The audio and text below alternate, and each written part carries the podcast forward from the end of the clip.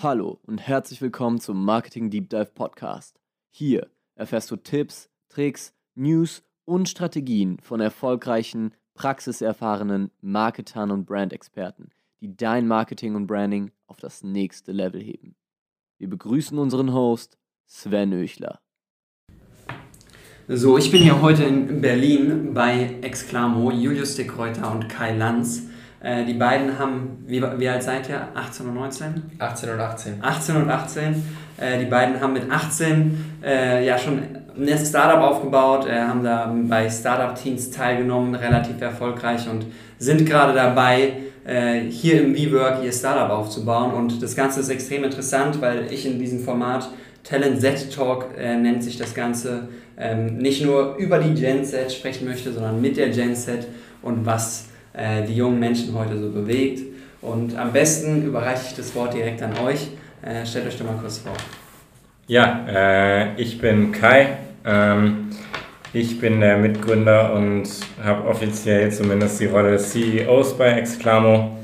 Ähm, wir alle aus unserem Team, wir haben dieses Jahr erst Abi gemacht, haben währenddessen schon gegründet ähm, und ja, sind jetzt seit dem Abitur daran äh, dabei, quasi richtig ähm, daran zu arbeiten und richtig durchzustarten. Vorher eher ein bisschen auf Sparflamme. Ähm, und wir sind hochmotiviert bei unserem Thema dabei. Julius kann ja gleich direkt mal was dazu sagen, was, was wir eigentlich machen. Genau, ja, ich bin Julius, ich bin ähm, der andere, einer der anderen drei Mitgründer und CMO bei Exclamo. Ähm, kurz noch, es gibt noch einen dritten im Team, der Jan, äh, unser CTO-Entwickler, der nur nachts zu sehen ist und gerade ähm, ein halbes Jahr in Kanada verbringt, deshalb nicht hier sitzt. Ja, was machen wir bei Exclamo? Mit Exclamo wollen wir Schülern eine Stimme geben bei Problemen wie Mobbing oder Diskriminierung, Rassismus, alles, was halt im Schulalltag so ansteht an, an Themen, gerade auch durch die sozialen Medien in letzter Zeit aufgekommen nochmal. Das heißt, äh, wenn man zum Beispiel gemobbt wird oder diskriminiert wird, kann man sich per App einfach schnell und wenn man möchte auch anonym melden und zwar bei Lehrern innerhalb der Schule oder Schulsozialarbeitern. Das heißt, eine Schule führt es ein und man kann dann innerhalb der Schule sich Hilfe holen, was es halt unterscheidet von anderen Hilfsangeboten wie Online-Foren, wo einem nicht aktiv geholfen werden kann, sondern man kann nur was schreiben und die können einem Tipps geben. Der Lehrer kann aktiv ins Geschehen eingreifen und ja, das ist kurz gesagt Exclamo. Wie seid ihr zu der Idee gekommen? Ähm, die konkrete, warum wir uns mit dem Thema beschäftigen, würde ich sagen, ähm, hat sehr viel damit zu tun, auf was für eine Schule wir waren. Bei uns an der Schule wurden ähm, im Jahr, bevor wir da hingekommen sind, Missbrauchsvorfälle aufgedeckt ähm, durch ähm, Jesuitenpater und im Zuge dessen wurde bei uns ziemlich viel gemacht Richtung Prävention, gerade im Bereich sexuelle Belästigung, aber auch Mobbing. Ähm, und der, äh, das, dadurch er hat es irgendwie immer mitgeschwungen. Äh, wir wurden irgendwie immer mit dem Thema konfrontiert. Und der konkrete Anlass dann äh, war ein Wettbewerb vom BCG, Business in School heißt es, ähm, wo wir teilgenommen haben bei uns in der Schule. Ähm, und da ging es halt letztendlich darum, eine eigene Geschäftsidee zu entwickeln. Ähm, und da haben wir, hatten wir halt verschiedene, verschiedene Ideen. Es gab irgendwie einen Kofferhalter, aber dann auch eben die Idee für, von Exclamo, die uns irgendwie ja, festgehalten hat. Ähm, und ja, seitdem arbeiten wir daran. Mhm. Entwickelt ihr selbst? Ja, also Jan ähm, macht äh, die Entwicklung, treibt es voran. Klar, manchmal äh, holen wir uns Hilfe, holt er sich Hilfe bei anderen Leuten äh, und ähm, hatten jetzt auch ein, zwei Schülerpraktikanten, die ein bisschen nebenbei ein bisschen geholfen haben, aber grundsätzlich macht er eigentlich alles alleine. Mhm. Genau. Wie wird die Lösung von äh, Schulen oder von Schülern angenommen? Habt ihr, seid ihr da schon in Kontakt? Ja, es ist natürlich sehr unterschiedlich, wie es bei solchen Sachen ist. Ähm, uns haben einige Schulen ähm, und auch Ministerien ähm, von sich aus angeschrieben. Ähm, das heißt, ohne dass wir auf die zugegangen sind, das zeigt ja nochmal ein sehr starkes Interesse. Ähm, und auf der anderen Seite gibt es natürlich auch einige Schulen, die dann sagen, nee, wollen wir uns einfach nicht beschäftigen. Ah, oh, nee, eigentlich haben wir kein Budget dafür. Ähm, wir haben keinen Bedarf, bei uns wird schon so viel gemacht. Ähm, aber letztendlich glauben wir, dass jede Schule da noch Bedarf hat und es gibt an jeder Schule Mobbing ähm, oder auch diese anderen Probleme sowieso, Stress, was weiß ich. Ähm, genau deswegen ist da irgendwie die, die, die Reaktion unterschiedlich, aber es gibt auch viele, denen das sehr gut gefällt. Mhm. Gerade in Medien ist es natürlich auch ein Thema, was gut ankommt, was uns freut, dass es jetzt die Aufmerksamkeit gewinnt und da hoffen wir, dass äh, ja auch die Awareness dafür Schritt für Schritt weiter in die Gesellschaft ähm, kommt und auch die anderen Schulen begeistert, die jetzt noch nicht dabei sind, ähm, sich gegen das Thema einzusetzen. Mhm. Kai, du hattest gesagt, äh, in dem Jahr bevor ihr auf die Schule gekommen seid, ähm, das war dann, als ihr in die fünfte Klasse gekommen seid? Ja. Also ist schon äh, einige Jahre jetzt her. Ja. Ähm, ihr seid ja nicht viel jünger als ich. Ähm, ich glaube, das war so ein Zeitraum, ja, so fünfte, sechste, siebte Klasse, in dem das ganze Thema Social Media begonnen hat, so ja. für uns. Erstes Smartphone oder erstes Handy, äh, kurz danach schon das erste Smartphone und dann äh, mit SchülerVZ eingestiegen und dann kurze Zeit später Facebook. Ähm, was habt ihr irgendwie in den letzten Jahren erfahren oder mitbekommen, dass Mobbing oder dass Social Media einen großen Einfluss auf das ganze Thema Mobbing hat?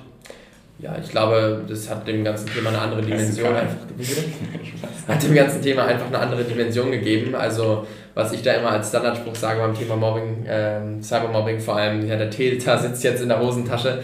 Äh, früher hat das äh, klassische Pausenhof-Mobbing hört ja an der Haustür auf oder wenn du von der Schule gehst, dann können die dich nicht mehr wirklich mobben, die anderen, oder diskriminieren. Und jetzt ist halt eine ganz andere Anonymität im Internet äh, vorhanden für die Täter auch. Und auf der anderen Seite kann es halt zu Hause erst weitergehen, beziehungsweise richtig losgehen. Und deshalb haben wir uns gedacht, an dem Punkt müssen wir anknüpfen. Wir müssen aus der Anonymität auch was Positives für die Betroffenen machen, dass sie sich auch melden können. Und gleichzeitig müssen wir dafür sorgen, dass die Schülerinnen und Schüler, die halt betroffen sind, nicht am Tag danach erst in die Schule gehen müssen und sich dann nicht trauen, auf jemanden zuzugehen, sondern auch direkt, wenn es passiert, zu Hause die Möglichkeit haben, direkt sich zu melden und Hilfe zu holen. Ja, das, das stimmt, dass es das verstärken kann oder mit Sicherheit oftmals verstärkt. Aber ich glaube auch, dass Social Media oder auch Online-Spiele und so weiter auch eine Möglichkeit sind für, nennen wir es einfach mal Opfer, ähm, sich zu Hause äh, dann ja, einen, einen, Raum zu schaffen, eine Welt zu schaffen, in der sie sich quasi selbst verwirklichen können, in der sie ähm, ja, das ganze Mobbing, was in der Schule passiert und was äh, vielleicht auf Social Media passiert, äh, quasi einfach mal fallen lassen und dann in einer Welt sind, äh, was auch immer das ist, ob es Fortnite ist oder sonst was, äh, wo sie einfach ja, sich auf, auf, ihr, auf, ihre eigene, auf ihre eigene Welt fokussieren können oder? Ja, also ich glaube, das ist auf Social Media nicht so. Ich glaube, Social Media ist dann noch sehr viel ähm, Cybermobbing. Es geht irgendwie so um den Vergleich. Dann sind da die coolen Leute, die posten ihre tollen Sachen. Was halt diese Fake-Welt, sage ich jetzt mal, ist. Ähm, aber ich glaube, ja, ich glaube, gerade durch solche Sachen wie so Computerspiele und sowas ähm, finden viele Leute da auch einen neuen Anschluss, irgendwie neue Freunde, wenn man das so nennen kann. Ähm, ich glaube, ja, ja, das stimmt, das stimmt schon, dass es da gerade im jungen Alter natürlich ähm, gut ist. Und ich glaube, was halt uns auch sehr wichtig ist, ist, dass wir die Digitalisierung nicht irgendwie so als Selbstzweck sehen. Das heißt, ja, nur weil es jetzt cool ist, machen wir eine App daraus, ähm, sondern wir begreifen halt da auch die Digitalisierung gerade auch im, im Bildungsbereich als Tool. Das heißt, Möglichkeiten, die wir vorher nicht hatten, können wir jetzt ausnutzen durch die Digitalisierung und das sollten wir auch tun. Ja. Habe gerade bei den Videospielen auch noch ein lustiges Beispiel. Also zum Beispiel Call of Duty, eine Gruppe von Jungs, sechs Jahre lang irgendwie jeden Tag gespielt. Dann ist da einer an Krebs erkrankt und die kommen von überall aus der Welt und die waren immer ein Team zusammen, haben sich nie getroffen und der eine ist halt an Krebs erkrankt. Alle treffen sich zusammen in London, wo der gewohnt hat und äh, ja, sind seitdem beste Freunde irgendwie auch im echten Leben. Also das kann schon zusammenbringen, zusammenbringen, sowas, klar. Ja. Ja, krass. Aber war, war das jetzt eine Story, eine persönliche Story? Oder ein, ja, er hat Krebs. äh, das war keine persönliche Story, das äh, habe ich auf einer Meme-Seite auf Instagram gesehen, muss ich zugeben. Äh, so mit der Unterschrift Dear Gamers, we are not alone oder so. Ja. Also man findet schon irgendwie seine Freunde. Ja, aber das ist auf jeden Fall krass, also wenn es so wirklich passiert ist, ja. Äh, kann online auch zusammenbinden. Ja, klar ja. kann es sein, dass äh, das Klassenopfer dann auch äh, über Social Media ordentlich zugebuttert wird mit äh, Sprüchen und Privatnachrichten, aber es kann halt auch in die andere Richtung gehen. Ja. Ähm, ja, habt ihr schon, oder an welchem Status seid ihr gerade mit eurer App und, und mit dem Unternehmen generell? Ähm, wir arbeiten ja jetzt schon recht lange dran, aber erst noch nicht so lange, sage ich jetzt mal, Vollzeit. Deswegen war anfangs der Fortschritt deutlich langsamer reduziert, weil wir halt noch nebenbei Abi machen mussten.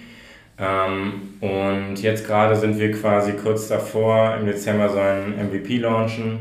Wir testen gerade schon ein paar Funktionen bei uns auf der Website. Es läuft auch ganz gut soweit. Ähm, und im Februar wollen wir dann auch nochmal richtig durchstarten, wo wir dann auch Partner rangeholt haben ähm, und ja, genau, da großflächiger starten. Aus rechtlicher Sicht ist das Unternehmen gegründet seit Anfang August. Mhm. Das heißt, dass äh, jetzt noch keine Schule oder so eine, einen Testzugriff darauf hat, ne? Also ihr macht das nur mit euch oder ja, also letztendlich jeder, äh, wir haben im Internet gerade online auch bei uns auf der Website Testaccounts, die jeder benutzen kann. Ähm, da kann man einfach mal gucken, wie das so aussieht. Wir machen aber einen kompletten Relaunch von der Website und von der Web-App mit neuem Design und nochmal ein bisschen andere Sachen, die wir herausgefunden haben, ähm, die irgendwie besser sind, gerade für irgendwie UX, für die, von den Schülern, genau. Wie schafft ihr das, die, oder wie wollt ihr es schaffen, die Schüler anzusprechen, dass sie die App wirklich nutzen? Ja, das ist nicht ganz einfach, weil wir haben ja verschiedene Gruppen, die wir auch äh, ansprechen müssen, an die wir kommunizieren müssen. Das sind die Lehrer, die letztendlich antworten müssen, es sind die Schulleiter, die es kaufen müssen, die Ministerien, die es kaufen müssen und es sind nicht zuletzt die Schüler, die es halt benutzen müssen.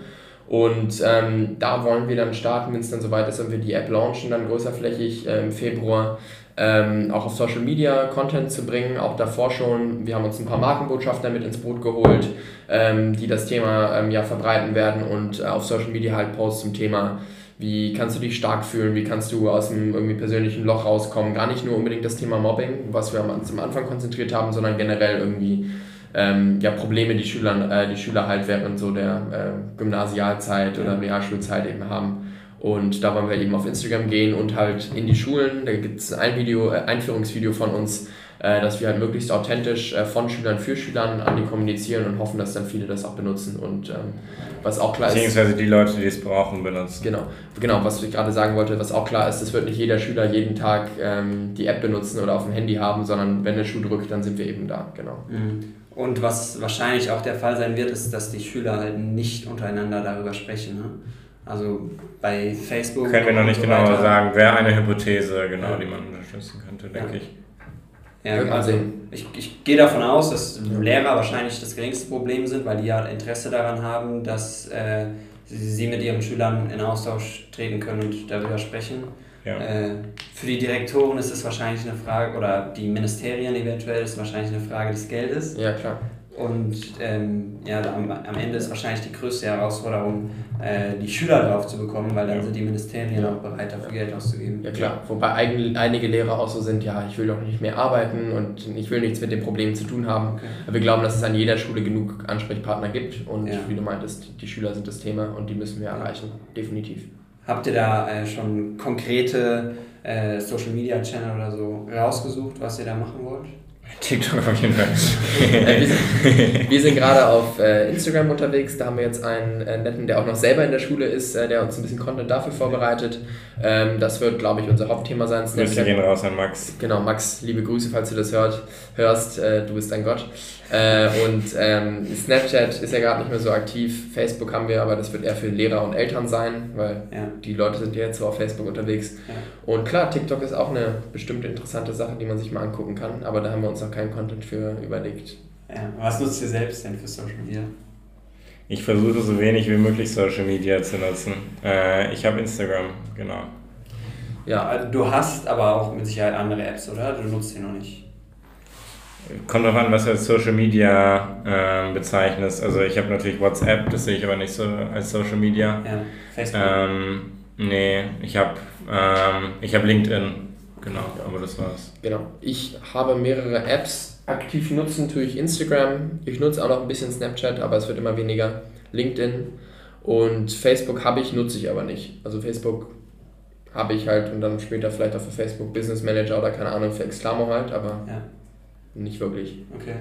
Ähm, aber macht ihr die Beobachtung auch bei euren Gleichaltrigen? Ja, ihr seid ja jetzt gerade erst aus der Schule gekommen. Äh, bei mir, mir ist es jetzt die Tage aufgefallen, dass ich das erste Mal seit paar, seit eineinhalb Jahren im Fitnessstudio war, das erste Mal in der, in der Gesellschaft wieder gewesen bin, äh, dass ich gar nicht mehr so richtig wahrnehme, was so normale Leute für Social Media nutzen, was sie den ganzen Tag über machen.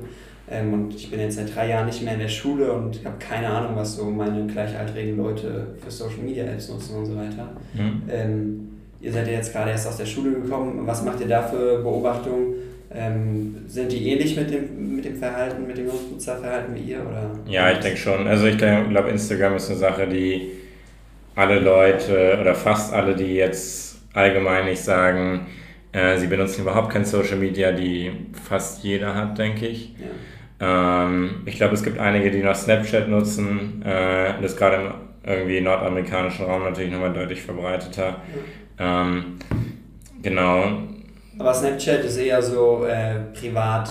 Ja, genau. Also Fotos ich, ich glaube Stories, dadurch, dass Instagram Stories eingeführt hat seitdem. Ja. Aber in den USA war es nochmal viel krasser. Wir waren jetzt gerade in den USA und Jan ist ja in Kanada, Nordamerika, wie Kai meinte, da nutzen das noch gefühlt alle. Habt ihr in den USA was über TikTok mitbekommen? Ähm, ich bin nicht viel nee, auf TikTok unterwegs, nicht. ehrlich gesagt. Und als ich erzählt habe, äh, dass TikTok der neue Punkt ist, wo alle hingehen müssen und dass das, dass das so schnell wächst, da wurde ich von meinen Freunden, die gleichzeitig waren, nur völlig ausgelacht. Dass ich von deinen amerikanischen Freunden? Nein, von meinen deutschen Freunden. Ja. Dass ich TikTok hätte und ich sei ein kranker Spast und ja.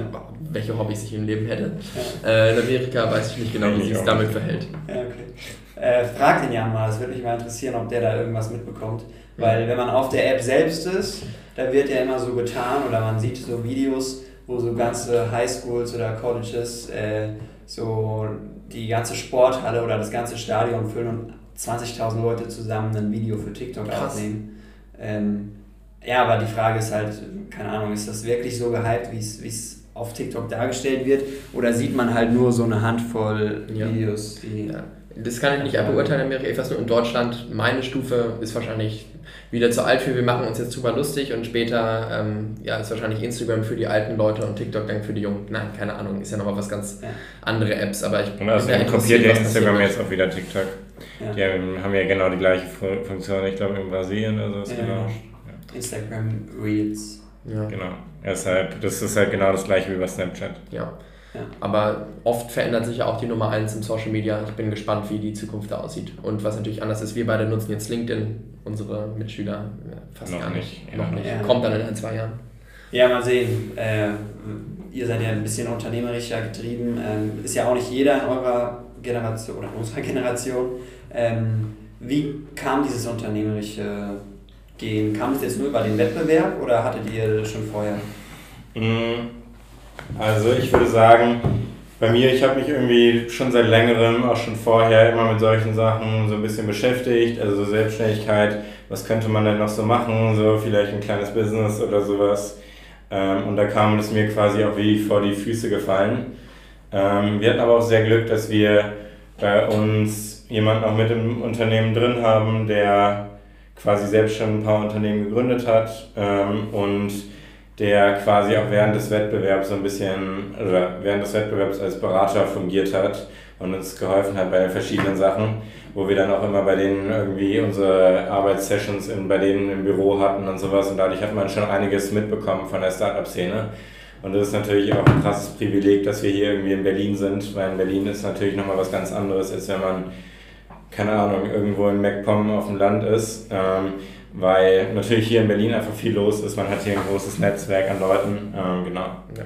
Ich glaube, wir können auch alle sagen, dass wir das Glück haben, dass äh, unsere Eltern auch in irgendwelchen Teilen ihres Lebens auch alle mal was Unternehmerisches zu tun hatten und auch daher verstehen, den Weg, den wir einschlagen, ähm, uns vielleicht jetzt nicht so Startup-mäßig gut weiterhelfen können, aber Verständnis haben dafür und sicherlich auch irgendwie jetzt nicht sagen, ja, mach mal was ordentliches und geh studieren, äh, so ein werd Arzt, sondern auch uns supporten dabei. Ich glaube, das ist auch ein Faktor, äh, ja. bei mir zumindest.